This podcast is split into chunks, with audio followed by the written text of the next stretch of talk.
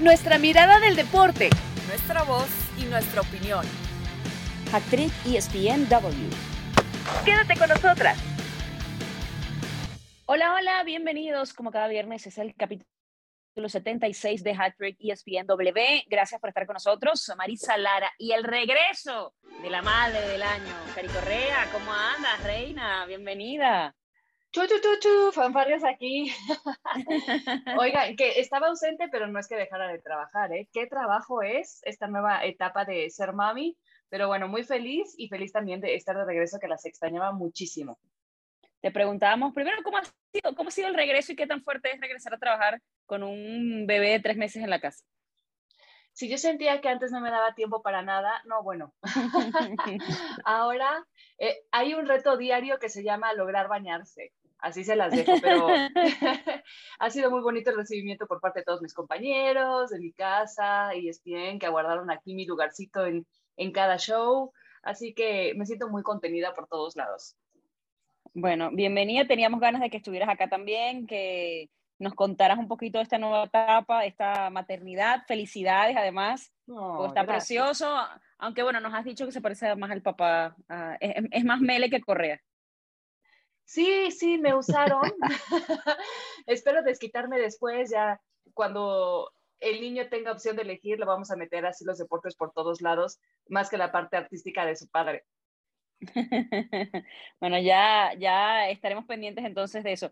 Hay que hablar, eh, señoritas, señoras, señores, de, de, lo que hemos hablado de los temas de esta semana, la Champions, eh, una entrevista interesante, por cierto, con En Primera Plana, una plataforma o un programa más bien de la plataforma de Star Plus, en donde, por cierto, vayan porque hay una entrevista ya nuevecita de Raúl Jiménez y eh, pues básicamente Viñolo se sienta a conversar con algunos deportistas, entre ellos con Lionel Messi, que ya más allá de, hablar de, de la presión de lo que significa el Mundial para Argentina, para esta generación, habló de que iba a ser su último mundial, obviamente algo que uno veía venir, pero bueno, eh, de alguna manera creo que Marisa da como, como una especie de tristeza escucharlo ya públicamente, no es lo mismo verlo venir que verlo llegar.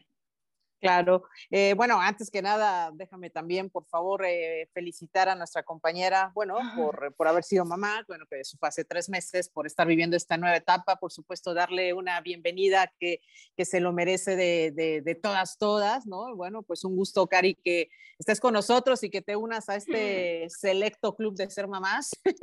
Sabemos dos. Gracias, Mari. dos Tú me advertiste todo. ¿no? Yo te advertí Tú todo. me advertiste todo, todo, todo, todo. Así que querida, bueno, razón pues, como siempre, Marisa. Ahora, ahora entenderás un poco la el doble trabajo que implica esto de, dedicarse a lo que hacemos y por supuesto a una labor la más importante que es eh, ser mamá. Pero bueno, bienvenida, no quería dejar de decirlo. Y, y bueno, pues eh, sí, sí, sí, ya eh, que, que, diga Messi, que, que de alguna manera eh, se veía vislumbrando, ¿no? Que podría ser claro. pues ya el último mundial que, que, pudiera disputar, obviamente porque además no ha tenido una buena etapa tampoco con el PSG, pero que eh, nos eh, da a pensar eh, sobre, pues que se acerca, se acerca el final como ya lo sabíamos y como se acerca el final de Cristiano Ronaldo, ¿no?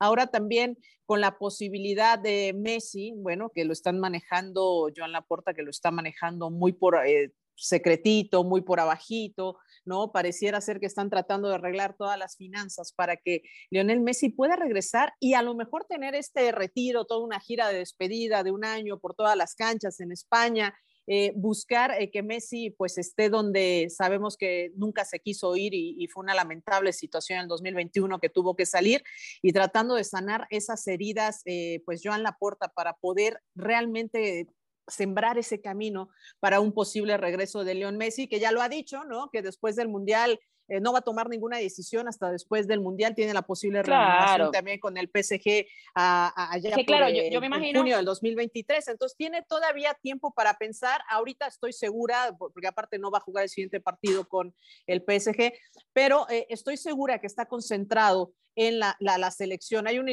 hay una ilusión que no se le ha cumplido a Messi, que es ser campeón del claro. mundo y se ve, se ve complicado, pero estoy ¿Cuán segura ilusión, que está, ¿eh? Cuán ilusión, pero digo, que se enfrenta ahora con, con, grandes competencias dentro del Mundial, pero es una ilusión que tiene, ¿no? Y no sabemos realmente si pueda o no conseguirlo ahora que hablamos de que pueda ser ya su último Mundial. No, y, y además que mm, eh, evidentemente siento que va a pasar mucho por lo que suceda, ¿no? Si gana el Mundial, ya está, amigo, ya qué más vas a hacer. Yo, yo siento que él está esperando como, como el desenlace de, para ver qué va a hacer. A mí lo del Barça me parece una utopía, el sueño guajiro, es como de, en serio, en serio, en serio. Era sí, pero también era, así que se acaba de Pero era también un, pero parecía también imposible que saliera del Barça y de repente la combinación de circunstancias únicas dejaron eh, que, que, se fuera, tuvo que salirse al PSG que lo había pretendido durante años y, y que parecía justo una, una, utopía para ellos, ¿no? Poderlo tener en sus filas. A lo que hoy es, puede ser, puede ser, Caro, no, no, no descarto entre que se baje eh, las condiciones económicas Messi, entre que puedan llegar a un arreglo con tal de estar en un lugar donde pues él nunca se quiso ir. Si lo hace sería por pleno romanticismo, porque no creo que les alcancen las finanzas, por más, mm, digo, más allá de que, de que la puerta esté haciendo sus máximos esfuerzos por sanar eh, los números y de que ya tuvieron eh, una buena venta en cuanto a los derechos. Y ahora se dice que, que pues de alguna manera le están mandando guiños porque en la planeación de la reestructuración del Camp Nou eh, está proyectada una eh, estatua en honor a Messi en plena explanada. O sea, como que son guiñitos que le van mandando como para sanar la relación que saben que no quedó nada bien por la forma en la que tuvo que salir en el Messi, por esas lágrimas derramadas que ya después empezaron a salir como eh, muchos detalles de cómo había sido realmente la salida y que si Messi había pedido ciertas cosas de más que, que no teníamos por qué habernos enterado. Pero eh, yo creo que ahora que se vislumbra que Messi puede terminar contrato con el PSG a la espera de lo que resulte de este mundial con Argentina, pues obviamente le empiezan a salir novias porque es Messi y siempre va a tener un lugar abierto prácticamente en todos lados y sería la opción más romántica volver al Barcelona. Yo solamente creo que puede ser así si él decide hacerlo como, pues justo eso, o sea, como, como una versión romántica. La, la, la, como la, de, la, la despedida que debió tener, pero no tuvo, ¿no? Realmente, ¿no? Porque eh, esto tomó como todos por sorpresa. Yo creo que en el deber ser o en su cabeza no estaba este panorama. Eh, y ya para, para cerrar este tema, porque tenemos que enfocarnos un poquito en la Champions y en lo que, en lo que sucedió en la semana, eh, yo siento también que de alguna manera, yo, bueno, yo no, yo no daba por, por hecho que se iba a ir. Ah, creo que, creo que nadie, ¿no? a todos nos tomó por sorpresa esa salida.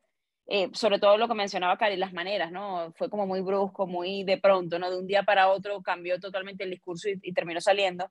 Eh, por lo tanto, pienso que no volvería o que no va a pasar, pero si pensamos que no se iba a ir y se fue, vamos a dejárselo al destino, al fútbol, a, a ver qué, qué termina sucediendo.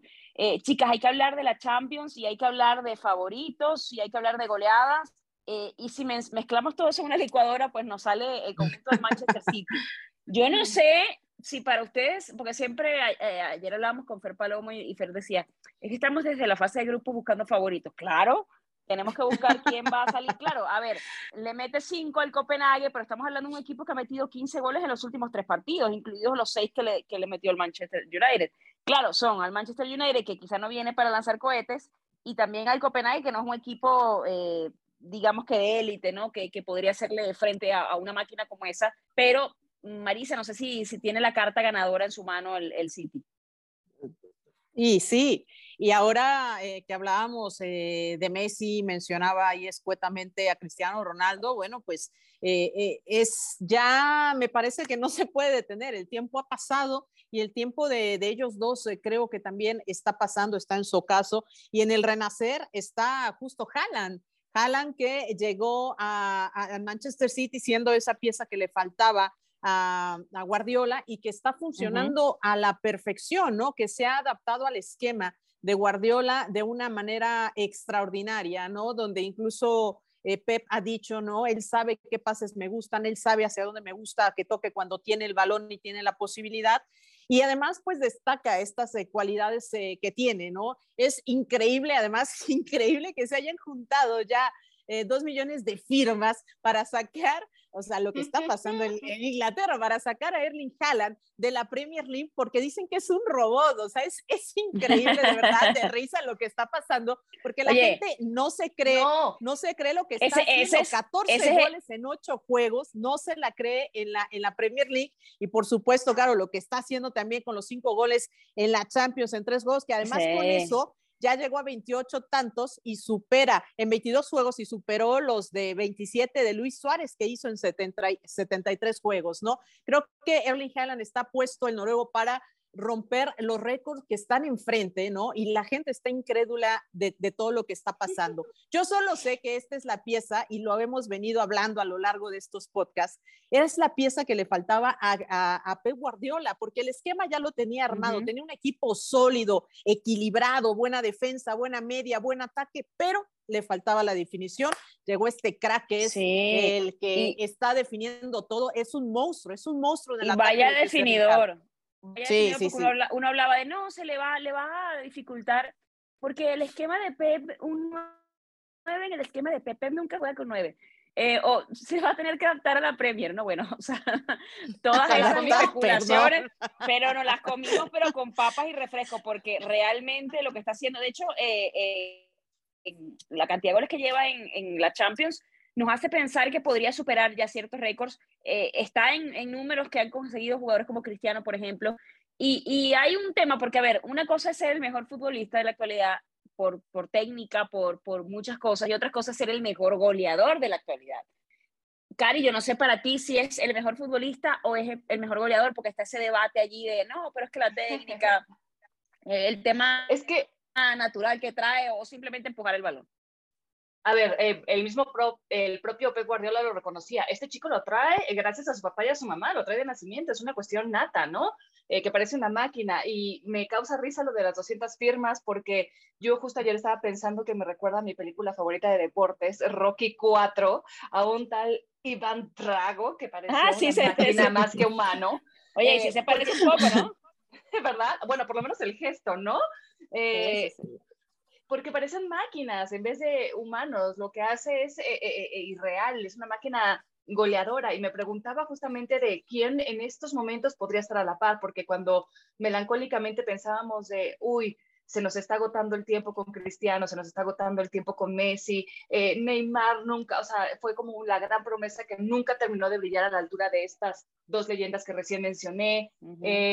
¿Quién sigue? Yo siento que, que, a Neymar le faltó le faltó disciplina y le faltó en algún momento tomar ciertas decisiones importantes, como por ejemplo quedarse en el Barça, porque con el, en el PSG se perdió de mucho y por buscar salir de la sombra de y no pasó tampoco. Entonces no, yo también sí, Carito tirándose eh, eh, a cada oportunidad, la verdad es que me armó muchísimo la credibilidad de su carrera. Eh, perdón, Totalmente. pero y entonces nos preguntábamos quién saldría Dante y en eso apareció una figura de tan solo 22 años, este noruego que empezó a brillar y a generar demasiado ruido en los clubes en los que iba pasando. Creo que en el Dortmund fue donde voltearon a verle todos los equipos élite y, y empezamos a tener un poco de noción de lo que iba a ser, pero no dimensionábamos el plan en el cual iba a llegar al Manchester City. Hoy por hoy yo creo que sí es el mejor goleador que hay. No sé si el mejor jugador, el más completo, pero sí el mejor goleador. Ese olfato y el aprovechar cada oportunidad que tiene frente al arco es que cada una que intenta, cada una que hace gol. Oye, Caro, eh, yo, yo quería eh, hablar justo un poco acerca de eso, ¿no? El promedio de gol que tiene en el Manchester City es de 1.75, ¿no? Ya decíamos los 14 goles en 8 juegos. Y esto supera lo que hizo en el Salzburgo en la temporada 19-20, que hizo 16 goles en 14 partidos, tenía un promedio de gol de 1.07, que era eh, su promedio, digamos, más alto en su carrera. Ahora, a mí me gustaría, porque yo creo que sí, eh, él venía trabajando, venía viendo el futuro, venía viendo a sus estrellas, a Cristiano Ronaldo, lo que hacía en la Premier, lo que hacía en, en, la Champions, los, o sea, él creciendo, veía, ¿no? Y él decía, yo quería estar ahí. Hay una comparativa de lo que hicieron los jugadores de los que hemos mencionado a los 22 años. A los 22 años, Haaland lleva 154 goles en 194 partidos tiene una media de, de 0.8 goles por partido. Mbappé tiene, es el que más se le acerca con 131 goles en 202 juegos con un promedio de 0.65. Messi viene abajo. A los 22 años había conseguido 80 goles en 162 eh, juegos con 0.5 de promedio. Y Cristiano viene todavía más abajo. A los 22 años había hecho 53 goles en 214 partidos. ¿Qué es a lo que voy? Es el mejor jugador a los 22 años de las referencias que tenemos en el fútbol. O sea, por eso digo que él viene desde atrás haciendo su trabajo, diciendo, yo quiero yo quiero tomar esa batuta, lo que no hizo Neymar, lo que Mbappé parecía que iba a tomar y que está luchando. O sea, creo que los tronos que van a quedar vacíos, ahí está Haaland levantando la mano para tomar. Yo, yo creo que va a ganar el balón de oro antes de que Mbappé. Esa es mi, apuesta. Pareciera. porque sabes que da la impresión, primero, eh, los problemas que ha habido en el PSG, el tema de, que han acusado a, Mbappé de, cierto egoísmo, ¿no? De, a ver, no, el tipo no asiste, no da pases, quiero que jueguen para mí, yo soy la gran estrella. Eh, yo sí siento que hubiese cambiado mucho la tónica y la retórica si Mbappé se hubiese decidido ir al conjunto de Manche del, del, Real Madrid. ¿Por qué? Porque, bueno, yo creo que lo que, lo que hizo Haaland eh, estabas en un Dortmund que, vamos a estar claros, no es nunca favorito para ganar el título, si es como para dar pelea al conjunto del Bayern Múnich, que casi siempre gana la ensaladera, o por no decir siempre, eh, y de alguna manera tenías que ir a un reto mayor, ¿no? A probarte fuera de, en edad de, porque con Mbappé uno dice, ah, pero tiene 23 años, todavía le va a dar chance en un futuro de, sí, pero el, el fútbol es muy caprichoso, como tienes el talento, tienes de repente una lesión, o, o te cambia el panorama, ¿no? Eh, yo creo que también con el tema de Cristiano y de Messi, eh, influye mucho, primero, que se enfrentaron los dos directamente en una, para mí, bueno, una de las ligas más importantes del mundo, la Liga Española, no es un secreto. Pero creo que ese momento de, Real Madrid-Barça terminó marcando mucho en cuanto a motivación, en cuanto a muchas cosas que, que creo que impulsaron su carrera. Rivalidad, ¿no? Claro, rivalidad entre ellos, claro.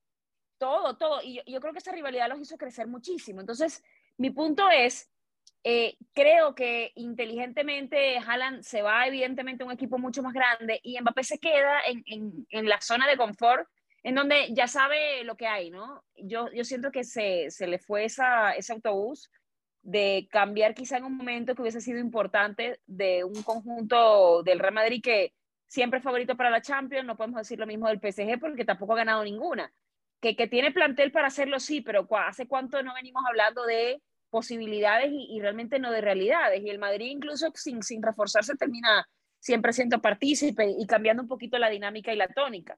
Entonces, yo siento que, que también parte mucho por eso. Yo veo a Haaland ganándose el balón de oro o está más cerca, por lo menos, creo yo, de, de lo, que, lo que estuvo Mbappé. Y a Neymar ya se le fue ese camión para mí, porque ya hace no, mucho. no, creo que vaya a suceder, pero bueno. Hace mucho. Una promesa no cumplida. Y yo estoy contigo en todo lo que dijiste, mi querida Carito, pero me gusta todavía pensar que si Mbappé le cae el 20 y ahora cuando, cuando a uno le surge competencia, uno se obliga a ser mejor cada día también, ¿no? Eh, incluso la competencia puede ser con uno mismo, pero siempre viene bien tener más competencia alrededor.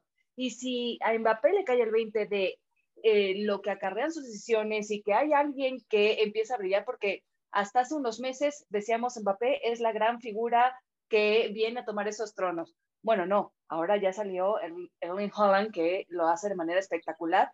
Podría darse, ¿por qué no? Nos encantaría, creo, una competencia, una rivalidad, aunque sea en distintas ligas, a la distancia, por ese tipo de eh, reconocimientos como el balón de oro entre Mbappé y Erling Holland. ¿No les encantaría? Así como en, su momento fue Messi y Cristiano. Y, Sería maravilloso. y además de ese, ese balón de oro que ya mencionas que está ahí, por supuesto, al alcance de, de, de Haaland, Está también el récord de los 34 goles de Andy Cole, de, que impuso con el Newcastle en el 94, y de Anda, Alan Sherritt eh, del Blackburn en el 95. Así que bueno, pues, eh, pues está, digamos, y ese es uno de tantos, ¿no? Porque el de Salah es de 32 con el Liverpool en el 2018. Así que creo que los récords están más que al alcance para, para el noruego y, creo que los va a conseguir. O sea, está de verdad, eh, tiene este olfato natural cazagoles que pues lo traes o no lo traes, ¿no? Y él lo tiene y además tiene una fortaleza física que se ve poco en los delanteros, con 1,94 de estatura. 1,94 de estatura.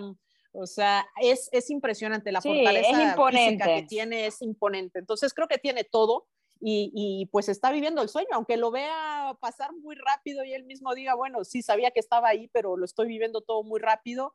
Creo que está todo puesto para que rompa esos récords. Y al final, bueno, pues eh, de la temporada estaremos viendo si, si, si, si llega o no. Y esperemos que así sea, sin lesiones, sin nada, porque también creo que eh, la gente necesita, ¿no? Necesita estos referentes que, Ay, que- sí. que hagan cosas El, irreales. el espectáculo, lleven al Marisa, el espectáculo.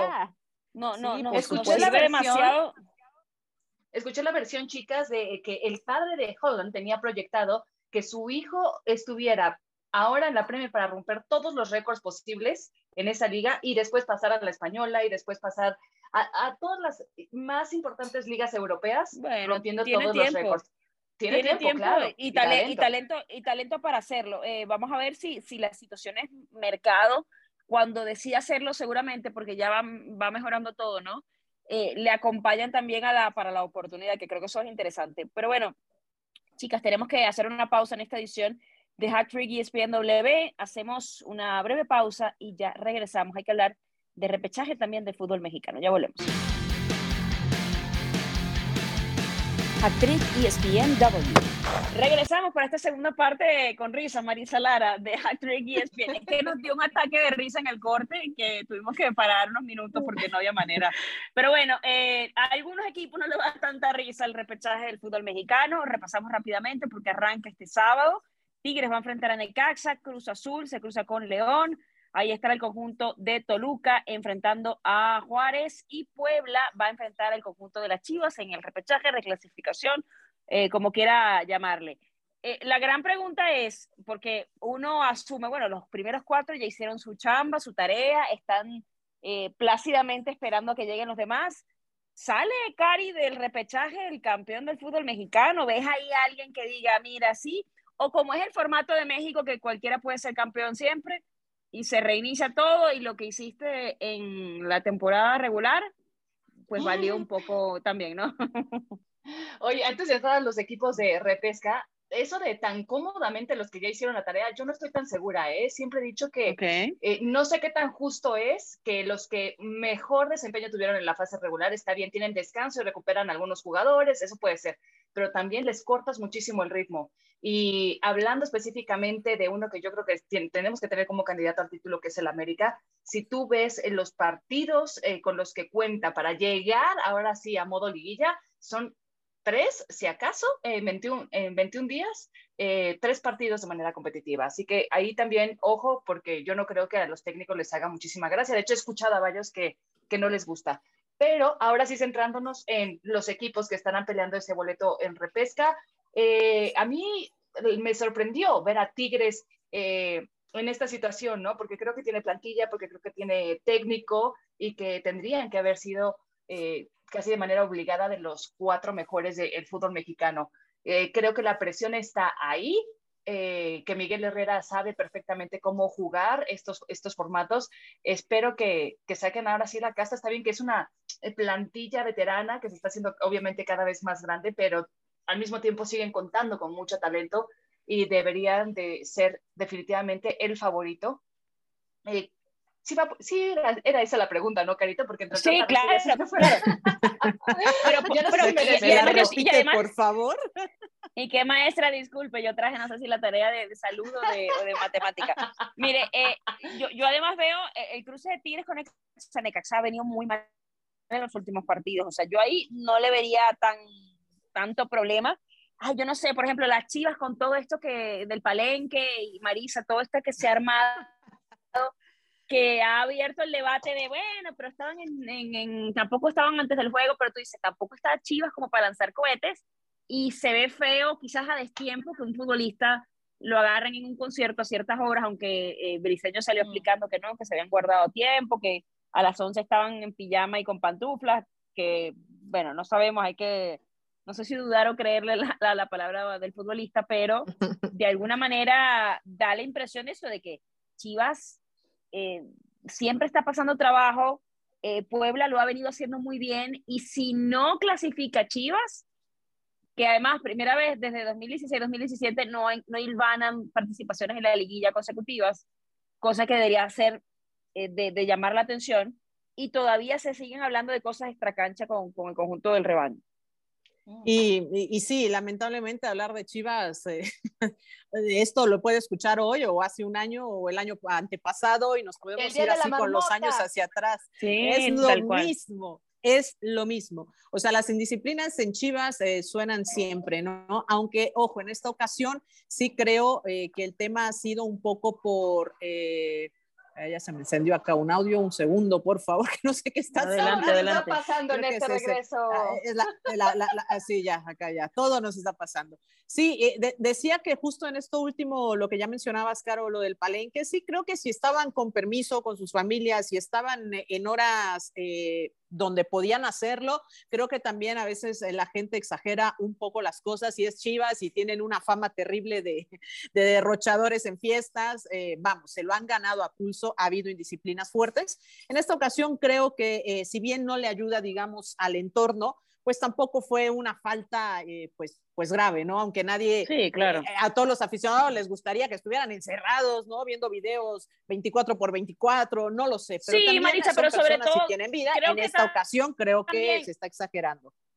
Pero, por ejemplo, yo también siento que si hubiesen clasificado directo a liguilla, y, y, y, están en un palenque, la gente no dice nada, pero como que es el, yo creo que es el momento. Bueno, no, sí, eh, sí, es el momento, pero también eh, hay que decir que esto del repechaje es, eh, es una cosa terrible. O sea, si ya estás dentro de los primeros ocho que tienen que clasificar, bueno, lo que sigue, o sea, la verdad, creo que esto baja el nivel de la liga terriblemente, de verdad, terriblemente, porque entonces lo que hiciste en el torneo no sirve para nada, o sea, te sirve entonces entrar en los cuatro que se lo digan a lugares para que realmente haya una... Que se lo digan a Solari. se lo den a Solari, ¿ves? Ahora lo entiendo, Solari, perdóname. No, pero realmente creo que le baja muchísimo el nivel a la liga, ¿no? Aún así, estar en repechaje y estar todavía, digamos, arañando para poder estar, creo que no es una muy buena imagen para el equipo de Chivas que ha intentado todo, no ha conseguido, eh, tiene una dependencia de, de Alexis Vega en el, en el, tema con el juego, viene de, de, tres derrotas, aunque bueno, llegó en algún momento a tener eh, esta racha de siete partidos sin perder, con cinco triunfos y dos empates que decíamos, ya está, Chivas ya la armó, ahora sí, vamos con mm. todo, pues no, no otra vez entra en esta irregularidad. Y aunque bueno, pues es el mejor visitante de los que van a jugar, obviamente, eh, en cancha ajena, eh, pues bueno, deja muchísimas dudas, sobre todo porque el equipo de Puebla ha sido fuerte, tiene una muy buena dupla con, eh, con, este, con Barragán y Cortizo, lo ha hecho muy bien Nicolás Larcamón, que desde que llegó con el equipo, pues los ha metido eh, en, el, eh, en, la liguilla, ¿no? Los ha metido por lo menos a cuartos, aunque no ha pasado, bueno, a su primer torneo llegó a semifinales. Creo que Puebla sí tiene una deuda pendiente, ¿no? De seguir avanzando porque es un equipo que ha mostrado solidez, aunque bueno, pues el equipo de Chivas ya sabemos que de repente puede dar un muy, muy buen partido, ¿no? Que le alcanza para la siguiente fase pero yo creo que no le va a alcanzar para más a Chivas, ¿no? En caso de que logre derrotar al conjunto poblano, creo que no le va a alcanzar a, para más porque ni siquiera lo veo enrachado, ¿no? Así que, eh, por cierto, por cierto, con el, eh, la primera pregunta que le hacías a, a, Cari. Yo voy Puebla también. Simplemente decir que solamente ha habido tres equipos que salieron campeones después de clasificar por la vía de repechaje. Pachuca en el ah, invierno del 99, Morelia en el invierno del 2000 y Chivas en el apertura 2006. Así que bueno, yo creo y es verdad, esa era la pregunta. está arriba. Marisa, Marisa es nuestra mujer de los datos. Marisa llega aquí datos, ta, ta, ta, promedio. Datos. Hacía, hacía sol, ese día estaba nublado, llovió, Marisa te lo maneja todo. Es que te da, te Oye, da, pero, bueno, mi querida Caro, también con tantos no, no, reportajes y tantas notas, bueno, uno aprende. Marisa, la que puede, Marisa, la que puede, puede. Marisa, la que puede, que no es crítica, Marisa, al contrario. Por, eso, no, al contrario, estoy lanzando flores, estoy lanzando flores. Ah, bueno, cosa que no, no soy Mr. Chip, ya quisiera tener la mitad de estadísticas del señor Mr. Chip. ¿Por qué, ¿Por qué crees que te tenemos aquí, Marisa? Bueno, porque aquí no viene cualquiera, Marisa, a hablar de fútbol, no señor. Oye, ah, pero si, tuvieran... Gracias, señor productor. Oye, si tuvieran que quedarse con uno, por ejemplo, yo, Cari, me pareció que te, te quedabas con Tigres, o, no sé si Puebla, de, todo el ah. repechaje, como un ah, gran favorito para ti. Me encantaría me encantaría ponerle la, la ficha al Puebla, pero aunque yo creo que en este cruce con Chivas, sí, mi favorita es la franja, eh, si es que puede salir un campeón de estos que están peleando el repechaje, creo que se la pongo a Tigres. Tigres, sí, yo Sí, también sí, lo veo, sí, lo veo más claro. Ah, Y tú, Marisa, porque ah, habíamos hablado al inicio del torneo también de Toluca. Y Toluca no, no lo Toluca. hemos ni mencionado, ¿no? No, qué mala eres, ¿por qué no mencionas a Toluca? O Sí, Cruz los Azul, que, que le ha venido muy bien el cambio de técnico también. No creo que para eso sí vienen enrachados, ¿eh? Sí, Sí. claro. Mira, eh, eh, la ventaja de, de Toluca es que es eh, la mejor ofen- ofensiva de las que están aquí en el repechaje con esos 27 goles que, que llegó. Tienen a Leo Fernández, que fue su líder ahí en asistencias, que además aportó con cinco goles. Pero un triunfo en ocho partidos no es lo mejor. Y el tema, o sea, porque terminan empatando, ¿no? Y perdiendo. Pero el tema de la defensiva, híjole, cómo le duele al equipo de los Diablos, ¿no? Porque 10 goles, eh, perdón, recibió 10 de los 14 goles a lo largo de esta apertura en los últimos 8 partidos. O sea, es decir, eh, no cierra bien en la parte defensiva, eso es lo que me hace dudar. Eh, Puebla me gusta, me gusta para que consiga y siga avanzando a lo que va. Y sí, lo que ha hecho Cruz Azul, eh, creo que por lo menos con esta frescura que le ha dado el Potro, que lo ha hecho bastante bien, porque si no llega más fuerte es por todo lo que le dejó el equipo, eh, le dejó el anterior técnico. Sí, la, lo here- dejó la ahí, pues, dolido termina pesando mucho, claro. Sí, termina pesando, pero bueno, ya en el Estadio Azteca, eh, pues se ha hecho la condición de local, ha tenido, bueno, pues una buena fortaleza con cuatro victorias, ¿no? Así que ah, le ha cambiado realmente el rostro después de ese 7-0 contra el América, que pues lo agarró bastante, bastante dolido. Y bueno, con cinco triunfos, un empate y una derrota, pero sigue siendo también el tema de la defensiva lo que le sigue doliendo al Cruz Azul. Así que por ahí también deben de, de tener cuidado, aunque eh, de, nuevamente en esta etapa del potro, pues ha recibido nueve goles, ¿no? En, en siete partidos, bajando pues la terrible cifra de 25 que tenía eh, eh, el anterior técnico, se fue el nombre, este, y, y, que bueno, pues que los ha tenido con estos eh, terribles eh, números, ¿no? Este, así que Diego Aguirre, Diego Aguirre, no, ¿cómo se, sí, ¿no? ¿Cómo, cómo se llama el técnico de Cruz Azul? El ex, el ex, el ex técnico, ¿no? Sí, el ex, Aguirre. ex técnico Diego Aguirre, sí que los dejó con una desastrosa cifra de 25 goles en contra, ¿no? Así que bueno, eh, Mira, creo que ya ha hecho ya- bien las cosas, una fase adelante creo que estaría bien y creo que Cruz Azul después de cómo ha venido dando tumbos estaría cumpliendo, pero es difícil quedarse con uno, estoy entre Puebla, Toluca, creo que por ahí Cruz Azul puede dar la sorpresa. Ok, yo me voy con los locales. Yo me voy con Tigres, Yo Cruz también. Azul, Toluca y Puebla. Cari eh, dice igual. Marisa, brevemente, ¿con quién te quedas? Difícil de que de las pase, ¿eh? pero vamos con los locales. Sí, pero bueno, exacto. Eh, pff, creo que los dos años que tiene sin perder Necaxa no tiene para darle la sorpresa en el estadio. Sí, me quedo con los locales también. Y Ok, sabes qué, perfecto. nada más sumándome a lo que dice Marisa, independientemente de lo que pase con Cruz Azul en esta repesca, el potro se tiene que quedar. O sea, es Ah, increíble totalmente, el trabajo totalmente. que llegó a hacer eh, de bomberazo y ya, o sea, si a estas alturas, después de tantos este, golpes contra la pared, el Cruz Azul o su cúpula, no cae en cuenta de que no pueden seguir tomando malas decisiones o seguir experimentando porque la primera de cambios cortan a Ay, sus reina. técnicos. O sea, de verdad es que Sí, suerte pero- Siento- siento un optimismo. Siento un, un optimismo allí que no sé si te va, el- si la vida y el Cruz, Sí. Cruz Azul y Yo sus no. te van a sorprender porque históricamente, ¿qué nos ha enseñado?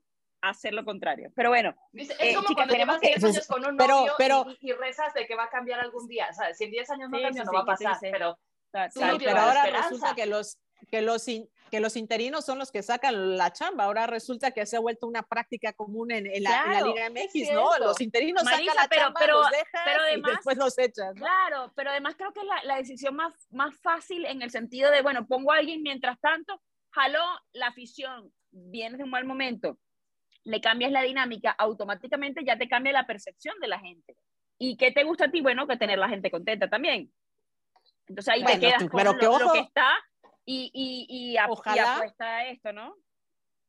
Ojalá que todos los inti- interinatos, interinatos fueran como el de Andrés Lilini, que bueno, ya se fue de Pumas, pero fuera, o sea, después del interinato que hizo fue espectacular, lo que ha hecho el Tano con América espectacular, ojalá que así fueran todos esos eh, eh, técnicos que agarran de manera interina al equipo y que con argumentos los pueden ratificar dentro del cargo, ¿no? Porque me parece que Cadena quedó, quedó a deber, este, eh, y, así ha sido con algunos técnicos. Ojalá que, bueno, pues si se la dan al potro, ojalá que siga ese camino, porque esos interinatos son los que valen la pena. Bueno, chicas, tenemos ya que cerrar porque hay que hablar, no me, no, no me van a dejar por fuera mis grandes ligas, no señor. no, pero brevemente, bueno, ¿cómo están en este momento los panoramas? Recuerden que ya arrancaron eh, las series de Wild Card, de los comodines. Eh, bueno, el gran favorito, así lo veo yo en líneas generales, de ustedes de, de la Liga Nacional, de en general es el conjunto para mí de los Dodgers, no solamente porque es el sembrado número uno de grandes ligas, porque tuvo el mejor récord de la campaña, porque tiene una rotación élite, sólida, profunda, porque tiene el line-up que más carreras anotó la temporada. Es decir, para mí, el conjunto de los Dodgers, pues tiene todo para, para coronarse, o por lo menos para llegar a la Serie Mundial, ya sabemos que cómo, cómo se cuecen las cosas, pero bueno, sí, para mí son los grandes favoritos. Van a enfrentar a San Diego o a los Mets. El caso de los padres, increíble, pero cierto. Yo fui el domingo a, a Petco Park y tenían que ganar a los White Sox. Terminaron haciendo eh, la postemporada por la combinación de Brewers y Marlin, por lo que había pasado en ese resultado. Pero eh, el conjunto de los padres va a tener el reto de enfrentar a una gran rotación, como es la rotación de los Mets, eh, que eso sí vienen ser, de ser barridos por los Bravos. Pero bueno, tienen a Manny Machado, que el estadio le corría MVP, porque realmente tenía una temporada calibre MVP y tienen a Juan Soto en, en, fuego. Yo me lamento muchísimo que, que, no esté Fernando Tatís, una de las bujías, pero bueno, ya sabemos lo de la sanción y que se va a perder no solamente lo que se ha perdido de la temporada, sino la próxima temporada. Eh, hay que hablar del otro lado de los Bravos, porque bueno, son los campeones defensores, el sembrado 2, lo mencionábamos, vienen de barrer a los Mets en la última serie de fin de semana de la temporada regular. Van a enfrentar a los Cardinals o a los Phillies. Bueno, los Phillies rapidito porque los playoffs eh, no es una instancia a la que acostumbran, primera vez de hecho que clasifican desde 2011, así que una década de malos resultados, ahí están presentes los Cardinals, para mí sí podrían dar esa sorpresa, superaron el déficit inicial que habla mucho de lo que ha sido el picheo del equipo y la defensa súper estrella que tiene. Arenado, Edman, Goldsmith, realmente tienen un gran equipo. Los Astros, bueno, el sembrado uno de la americana, el segundo mejor récord en septiembre, han tenido un gran cierre que creo que eso le puede poner un poquito más cerca. Para mí también son los grandes favoritos, incluso diría que por encima de los Yankees se cruzarían evidentemente en, en, la serie de campeonato, así que vamos a ver qué sucede. Van a enfrentar a los Blue Jays o a los Marineros. Los Marineros nunca están en estas instancias, la primera postemporada desde el año 2001. Los Blue Jays, eh, eh, bueno, fueron los primeros en amarrar ese wild card en septiembre, pero han tenido problemas con el picheo abridor, así que eh, a los Blue Jays les favorece, por supuesto, la, la batería de, de, sus toleteros, que creo que es excepcional. Eh, y eran, ojo, porque eran los grandes favoritos antes de iniciar la temporada para hacerse con la Serie Mundial. Y ya para cerrar, los Yankees, bueno, batallaron demasiado después del All-Star. Esa segunda parte fue eh, complicada, sobre todo en fabricar carreras. Estamos hablando de un equipo monronero. Y estamos hablando de un equipo que fue noveno en la lista de carreras anotadas con 210. Ahí te habla de la transformación de los Yankees y de justamente la falencia, lo que va a tratar de, lo van a tener que solventar. Eh, vimos a, a, George cómo le costó eh, superar el récord. Obviamente, vamos a ver qué tanta motivación le dieron el último día de la temporada regular de descanso, como bueno, ya está, ya tenía los 62. Eh, y eso era, eso era básicamente lo que le estaba buscando. recuperaron, mejoraron en el último mes, pero vamos a ver cómo les va. Van a enfrentar a los Rays o a los Guardianes. tienen buen picheo, ese quizá podría ser el, el gran eh, challenge, el gran reto para, para, el conjunto de Nueva York. Eh, lo que han hecho ya para cerrar rapidito la temporada de, de Air George en, en, cuanto al récord, increíble lo que hizo, de verdad de aplaudirse, eh, lo que le costó además superar no solamente a, Roger Mary, sino quedarse con, con, esa, ese número 62 en una de sus mejores temporadas de la carrera, increíble lo que, lo que está haciendo también, otro que le corrían MVP, eh, cada vez que sale a batear. Y el, el lado de, de, Albert Pujols, wow, qué decir de un hombre que superó los 700 cuadrangulares, que es una cantidad absurdamente grosera, un hombre que va a ser Salón de la Fama. Y yo quisiera, obviamente, que, que terminen eh, llegando también a, a, más allá de la posición por lo que ha significado el dominicano en la pelota, porque obviamente se está despidiendo y creo que eh, ha sido un hombre de superando los 22 cuadrangulares de la campaña que, está respondiendo, ¿no? Y, donde lo han puesto siempre termina eh, sacando sus cartas de, gran pelotero. Así que bueno, esas son mis predicciones. Si tuviera que escoger a, gente de, lado y lado, yo diría Astros Dodgers, eh, la historia se repite. Y como de esas cosas solamente sabes tú, Carito, yo solamente voy a decir que para cerrar y hacer para cerrar y hacer honor al comentario, este, bueno, que va a terminar esta temporada, el cierre de esta temporada, va a batir el récord de la venta de merchandising, tanto nacional como internacional, y la entrada, o la asistencia, pues, del 96% eh, frente eh, a lo que se hizo en el 2019, incluso pese a que cerraron 99 días por el tema patronal. Así que bueno, la liga espera obtener 10.700 millones de dólares, superando lo que hicieron en el 2019. Así que bueno, pues sí, una Por eso los peloteros se ponen pilas porque después vienen aquí con las reducciones y las cosas, ampliando los números de la, de la, de, porque obviamente esta temporada se amplió la cantidad de equipos, también quizá por eso equipos como Marineros y Phillies tienen la oportunidad de clasificar y de, cambiar un poquito el panorama, que me parece un formato interesante. Evidentemente, los peloteros no sé si están tan de acuerdo por la cantidad de desgaste que, representa, pero bueno, son más juegos que vendes, más equipos presentes, en fin, se mueve más dinerito, así que ya saben cómo son los negocios, amiga, los negocios. Pero bueno, ya tenemos que, así es, que despedirnos. Eh, Marisa, Caro, y Cari, lo dije al revés, tenía que haber dicho Marisa, Cari, Caro, pero bueno, eh, usted, el orden de los factores no altera el producto. Eso sí, las normas gramaticales, así exactamente. No altera Gracias. el trick Que el producto ya está hecho. Gracias. Exacto, chao, chao. Chao. Abrazo. Nuestra mirada del deporte. Nuestra voz y nuestra opinión. Esto fue Hack Trick ESPN W.